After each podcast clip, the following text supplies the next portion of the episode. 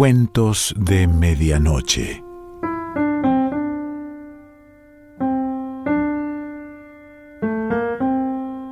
El cuento de hoy se titula Mi nuevo yo y pertenece a Andrea Abreu.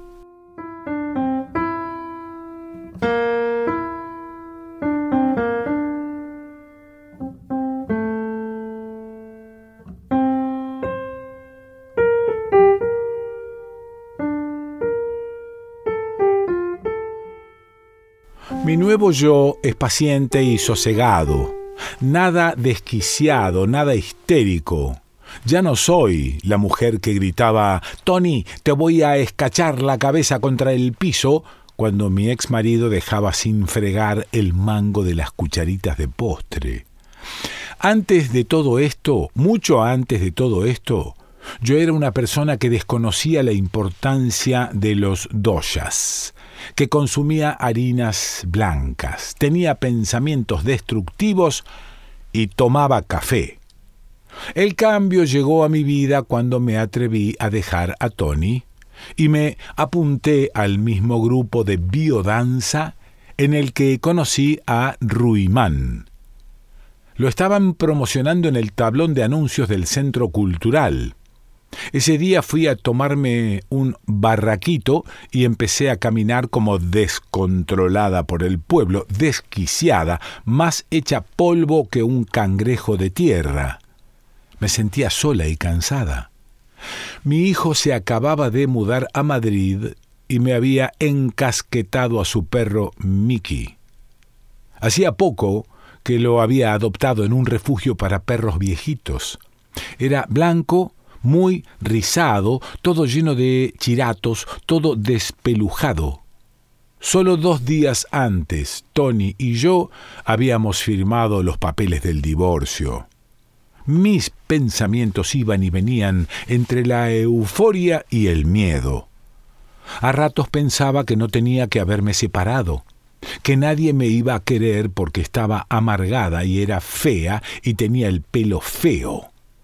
Otras que me había quitado un peso muerto que llevaba colgado del mismo centro de la espalda como un cernícalo posado en los huesos de la columna.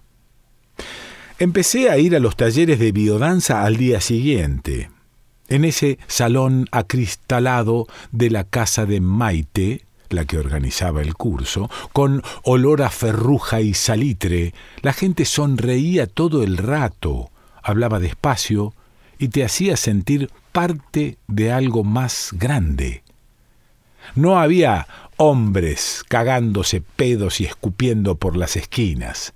Al principio hicimos una ronda de presentaciones y cada uno contaba cómo la biodanza había cambiado su vida.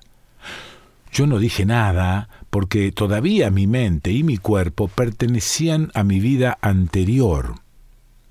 Antes de empezar a practicar, Tenía todos esos mensajes claros en la cabeza, dijo una señora de unos sesenta años, con el pelo canoso hasta la cintura. Ámate, respétate, vive el momento. Pero todo eso solo estaba en el cerebro. Cuando empecé a venir a los talleres, lo sentí en el corazón. La biodanza es un revulsivo a la hora de tomar las riendas de tu vida le respondió otra más joven. Incluso en el trabajo me lo notaron, dijo una con los ojos vidriosos. Mis compañeras de la oficina dicen algo, algo te pasó, muchacha, estás como más contenta. Hasta la mirada la tienes más brillante. Terminó dejando caer la palma de la mano sobre el pecho, y el que parecía ser el marido la acarició por la nuca. Yo estaba asustada. La gente del grupo sabía cómo sentarse en el suelo sin parecer un revoltillo de carne y cómo usar las palabras para darles un significado cada vez más profundo. Hablaban de sí mismos como si se conocieran, y yo solo sabía que estaba sola después de casi veinte años de matrimonio. Tras la primera sesión de biodanza vino el taller de cocina macrobiótica que me recomendó Marina, la de la venta ecológica. Después el de autoaceptación, el de constelaciones familiares, luego el de diseño y creación de un baño de compost, el de dinámicas familiares sanas, al que intenté que fueran Tony y mi hijo, pero al que terminé yendo yo sola, danza africana, mindfulness, reiki, abonos ecológicos, contact impro, tantra. Después de dos años de transición y aprendizaje, ya había logrado alcanzar mi nuevo yo. La gente confiaba en mí. Me había ganado fama de mujer pacífica y sabía eh, sobre cuestiones relacionadas con el cultivo de la moringa y el uso de las flores de Bach. Ahí fue cuando llegó Ruimán. Antes de que él viniera, en el grupo solo había hombres con nariz y las orejas minados de pelos demasiado largos. Pero luego llegó él. Desde el principio estaba privado conmigo, no paraba de mirarme y de reírse de lado. Era un hombre alto y flaco, pero ancho de espalda. Tenía más o menos la misma edad que yo, él cuarenta y tres y yo cuarenta y cinco. Las manos grandes y morenas, llenas de venas y pelos gruesos como punchas. Me pareció un hombre bastante bien parecido, aunque tenía la cabeza calva como una huerta quemada. Empezamos a acostarnos.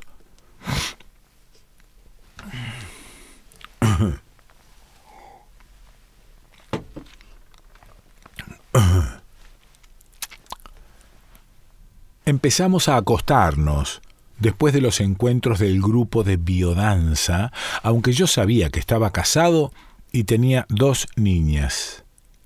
Los compañeros del taller, sobre todo Maite, empezaron a sospechar que teníamos algo, pero nadie lo decía. La mayoría de las personas que estábamos en el curso practicábamos el poliamor. Bueno, no, yo no. Yo solo me había acostado con Ruimán desde que mandé a Tony a freír chuchangas, pero igualmente creía en la libertad de amar a varias almas al mismo tiempo. Aquel día después de la sesión llegué a mi casa cansada y con una agonía fuerte en la boca del estómago. Era jueves, y todos los jueves Ruimán venía conmigo practicábamos reflexología holística y después nos acostábamos. Me dijo que no tenía ni fisquito ganas, que quería estar con la mujer y las niñas. Normalmente no me afectaban los sentimientos de celos y envidia. Había alcanzado un alto grado de amor propio sobre todo desde que me escribí en el espejo del baño la frase ser hermosa significa ser tú misma. Pero esa vez me atacó un ardor de rabia muy fuerte. Me di una ducha escocesa, una técnica que me enseñó Nubia, la dueña del herbolario. Combinando agua caliente y muy fría, los vasos se dilatan y se relajan los músculos. Le mandé un WhatsApp a mi hijo. Me quedé un rato mirando el móvil, pero no respondía. Me fui a la cocina a hacer un fisquito de cena. Me hice una tostada de pan de espelta integral con hummus y kimchi hecho por mí misma. Estaba muy orgullosa de mi kimchi. Empecé a morder la tostada muy despacio, despacito. Desde que dejé a Tony, Doy treinta y tres mordidas por cada chascazo, ni una más ni una menos. Eso me ayuda a controlar los gases, me hace más eh, suavita la digestión. Cuando estaba dando la mordida 17 del segundo bocado, un pedazo de pan se cayó al suelo y me di cuenta de que había una tremenda meada en la alfombra de la cocina. El Mickey tenía que haber entrado por algún sitio y había meado todo, todito encima de mi alfombra libanesa preciosísima. Era la primera vez que el Mickey orinaba dentro de la casa. Limpié la tremenda meada con un paño enchumbado de vinagre, el único producto de limpieza que uso desde que descubrí mi nuevo yo. Fui corriendo a la puerta de atrás de la casa y salí al patio. Allí estaba, acostado en la camita de mantas viejas de patchwork, mantas de patchwork que hice en el taller aquel que dio Luanita en la finca de Tocaronte. Al principio Mickey me daba bastante lo mismo. No me gustan mucho los animales, aunque no suelo decirlo. Así que cuando mi hijo se fue, le puse una cama con las mantas debajo del porche del patio y no lo dejaba entrar a la casa. Le di mis queridas mantitas porque pensé que si le negaba la oportunidad de vivir bajo mi techo, a un ser sintiente, de dormir en mi cama, por lo menos tenía que hacerle un regalo verdadero. Cuando Mickey me vio aparecer por la puerta del patio, me miró con aquellos ojos neblinosos de perro viejo, con aquellos ojos como de bruma en el monte. Le dije, Miki, Miki, Miquito, muy mal. Todos nos merecemos vivir y ser queridos. Por eso no te voy a meter un leñazo con la chola, aunque tengo ganas de hacerlo, porque te voy a dar una segunda oportunidad. Todos nos equivocamos y queremos que nos perdonen, ¿verdad? Y cerré la puerta. Cuando iba por la mitad del pasillo, un dolor chiquitito se me metió en el pecho y retrocedí. Me elongué por la ventanita de la puerta de aluminio y me aseguré de que Mickey no estaba muerto. Desde que descubrí mi nuevo yo estoy segura del poder devastador de los pensamientos negativos, y en ese momento sentí miedo de haberlo destrozado, de haberlo reventado como un conejo en el centro de la autopista. Cuando miré por el cristal, me quedé algo impactada. El Mickey estaba bien, y no solo estaba bien, se estaba tirando a las mantas del patchwork como un macho de cabra. Su cuerpito temblaba sobre la tela de colorines que parecía un resorte, tiki tiki tiki tiki. Era un movimiento imparable. Encontré algo de magnético en el pene afilado y rojo como una pintura de labios vieja, saliendo al exterior igual que un nardo naciendo. Al Mickey lo habían castrado ya muy mayor y todavía mantenía el deseo sexual de un perro adolescente. Lo miré durante unos segundos, respiré y me fui a mi cuarto. Aquella noche, Ruimán no me envió ningún WhatsApp antes de dormir, como solía hacer los días en los que no nos veíamos. Pensé en mandarle uno, pero me di cuenta rápido de que eso no era de una mujer independiente, que iba a parecer que no sabía estar sin él. Mandar mensajes de desesperada no iba acorde con mi nueva personalidad. Me senté delante del ordenador y empecé a ver unas conferencias de salud holística y alimentación natural que había empezado hace unos días antes. Intenté concentrarme, pero se escuchaba un ruido insistente, un ruido como de lija clavándoseme en los oídos. Después de un rato intentando focalizarme en la pantalla, me di cuenta de que Mickey estaba rascando la puerta del patio con las uñas. Mickey nunca había rascado la puerta del patio. Me levanté de la silla y crucé el pasillo, Miré por el cristal de la puerta y estaba de pie sobre las dos patas traseras, llorando, llorando como lloran los niños chicos cuando están tristes. Lo observé un segundo y me di vuelta.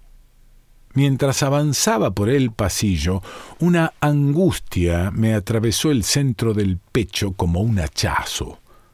No estaba siendo comprensiva y mi nuevo ser tenía que serlo. Desde que dejé a Tony, comprendo la importancia de las vibraciones. Al final, todo nuestro mundo consiste en energía en vibración que transporta informaciones. Las vibraciones que proyectas a través de tus pensamientos y sentimientos atraen a tu vida esa misma energía del universo. Lo similar se atrae, dice siempre Maya, la chica de Pilates. Di la media vuelta y abrí la puerta del patio con un poco de miedo. La abrí despacito, como intentando impedir el paso de algo malo, invisible y malo. Nunca había tenido un perro dentro de casa. Mi madre tampoco soportaba a los animales, aunque los padres de ella tenían cabras y hurones y conejos. De pequeña me enseñó a tenerle miedo a los perros. Cuando mi hijo trajo a Mickey pensé que me iba a pasar algo malo. Por eso siempre lo dejaba en el patio. Por primera vez dejé que el Mickey entrase en la casa. Lo levanté por las patas delanteras e intenté trasladarlo hasta la alfombra del pasillo. Hacía mucho tiempo que le decía a la gente que dormía en el suelo, solo con una esterilla y una almohada, pero no era verdad, aunque mi plan era hacerlo en cualquier momento. La mayor parte del tiempo dormía sobre un colchón de viscolátex echado al suelo. El Mickey me marcó el brazo con los dientes y lo dejé caer.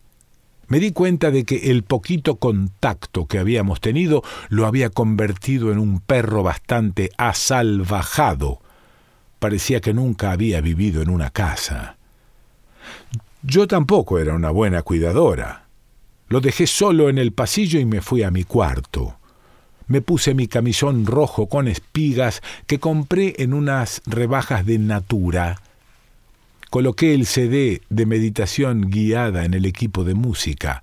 Me eché un poco de aceite de almendras en las manos y empecé a masajearme el cuello mientras trataba de concentrarme en las palabras antes de iniciar quiero que tomes una postura cómoda, tranquila y serena. Cierra tus ojos y haz una respiración bien profunda. Recuerda que estás a salvo. Estás bien aquí y ahora. No hay nada que temer. Quiero que repitas conmigo, ya sea de forma mental o en voz alta, lo siguiente. Estoy dispuesto a perdonarme porque me amo. Me doy este hermoso regalo que me he negado durante... ¡Vicky! le grité como endemoniada. Cuando tenía los ojos cerrados, el perro había entrado en el cuarto y se había vuelto a mear, esta vez en una esquina del colchón. Salí corriendo embadurnada en el aceite de almendras y agarré el paño y el vinagre. Cuando regresé a la habitación, Mickey estaba echado sobre la alfombra trapera de al lado de la cama. Rápido, rápido empecé a restregar el meado antes de que traspasase la sábana bajera. Restregué tanto que los brazos me empezaron a doler muy fuerte, casi tan fuerte como cuando le agarré la cabeza a Ruimán durante una hora en su primer día de biodanza mientras me decía yo lo que necesito es una mujer que me quiera y que me acune y que me amamante. Cuando terminé, una parte de la cama quedó toda mojada y apestando a vinagre. Me entró un sueño repentino tirante y me acosté en una esquinita del colchón. Mickey estaba enroscado sobre la alfombra y me pareció que no pasaba nada si esa noche dormía en el cuarto. Me desperté a las cinco de la madrugada arrebatada de calor y sudando. Era uno de esos ataques de fuego y agobio que me daban desde hacía unos meses. Allí estaba el Mickey, acostado en la alfombra, respirando como un hombre viejo que se deja dormir con un documental de leones puesto. Me recordó a mi padre, poco antes de que se muriera, a mi padre echado en el sillón con la camisa de botones abierta, toda encachazada de estiércol. Me quité el camisón rojo de espigas y empujé las sábanas hasta tirarlas al suelo. Me quedé con las piernas abiertas. La piel me olía a almendras y estaba muy suave como un durazno por fuera. Empecé a deslizar los dedos por mi ombligo y me toqué. Mickey respiraba cada vez más fuerte, tan fuerte que parecía un cochino comiendo cáscaras de plátanos y sobras de comida. No conseguía correrme y paré un poco. A mi cabeza regresó la imagen de Mickey temblando encima de las mantas de patchwork. Su pene rojo tan nítido, abriéndose como una flor, abriéndose casi dentro de mí. Me corrí sin tocarme.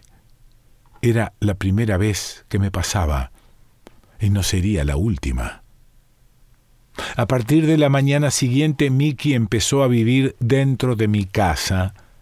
Desde el principio, cuando volvía de dar las charlas de medicina ayurvédica que me permiten pagar la luz y el agua, me esperaba detrás de la puerta. Toda la casa estaba meada. Los cojines, las alfombras y las esquinas de los muebles carcomidas de los orines. Empecé a encontrar belleza en el acto de limpiar una meada. La mezcla de orina y vinagre me abre el apetito. A veces mis amigas del grupo de biodanza me llaman para contarme cosas de los novios y Mickey se echa sobre mis pies. Los pelos de sus orejas me acarician las uñas por dentro. Aún hoy sigue sin gustarle que lo agarre por las patas y lo lleve de un sitio a otro. Yo respeto sus prioridades, pero él me trata como su esclava. Rompe todos los vestidos que encuentra por fuera del armario. Llegó a destrozar toda la vajilla de tacitas de té chinas que me regaló mi amiga Estrella. Una vez después de volver de un taller estupendo de quesos vegetales hechos con frutos secos, llenó toda la casa de basura podrida. Mientras yo no estaba, sacó la comida descompuesta de la compostera del patio y la regó por las habitaciones. Por el día, la convivencia con Mickey es horrible, pero todo se compensa con la noche. Él como un monje obediente, como un monje entregado, viene cada noche a acostarse en la alfombra. Antes de dormirse sobre ella, se la tira un cuarto de hora y yo lo observo. Luego da tres vueltas sobre sí mismo y se tumba. Cada noche, como una monja abnegada, me consagro a la masturbación. Sobre las cinco de la mañana me da el arrebato de calor. Me viro hacia la puerta y lo miro respirar. Me acaricio un poco los pezones y me fijo en el pene rojo, rizado. No necesito mucho. Me vale con imaginarlo temblando como un coche recién arrancado sobre el piche. Me basta con dibujar su pene como un cangrejo guisado en mi cabeza. Su pene, traspasando los agujeros con forma de quejada que le hizo a la alfombra, a la manta de patchwork, al camisón rojo con espigas.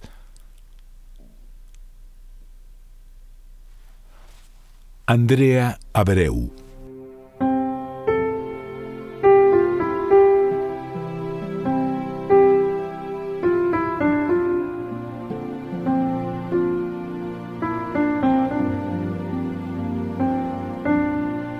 Cuentos de Medianoche.